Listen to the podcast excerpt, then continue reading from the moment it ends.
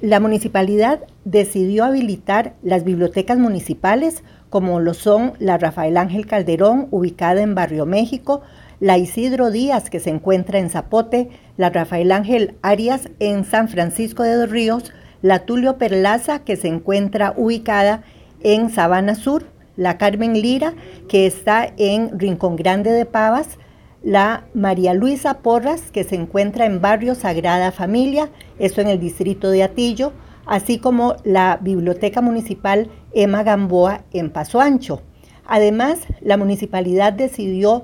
eh, autorizar que en la Contraloría de Servicios de esta municipalidad, ubicada en el edificio José Figueres en Avenida 10, también se puedan realizar las gestiones para obtener el código QR de la vacunación contra la COVID-19.